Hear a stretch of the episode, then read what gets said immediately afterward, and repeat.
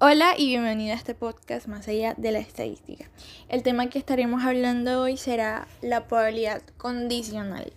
Y quiero comenzar explicándote qué es la probabilidad condicional para adentrarnos un poquito más en el tema. O recordar este concepto.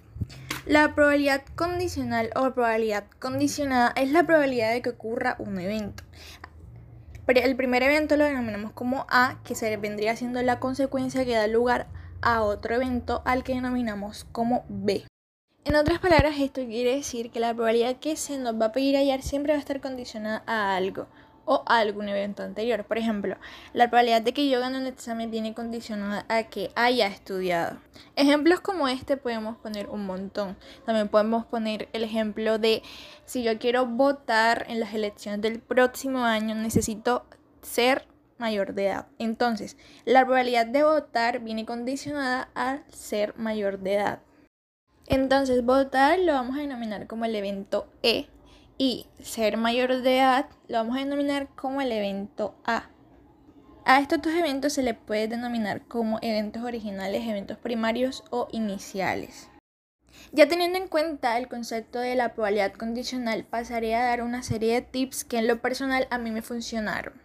Como primera técnica o tip tenemos las tablas de contingencia. Recordemos que estas tablas son tablas cruzadas o 2x2. ¿Qué quiere decir 2x2? Quiere decir que hay dos variables cualitativas.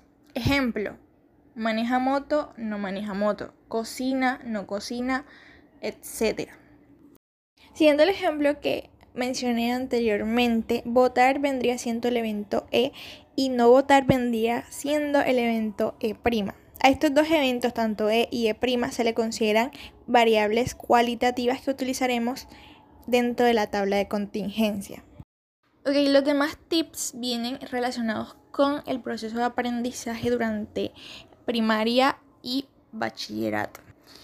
Uno de los tips eh, lo aprendí a desarrollar durante la cuarentena y las clases virtuales. Este tip es utilizar los videos que se encuentran en internet.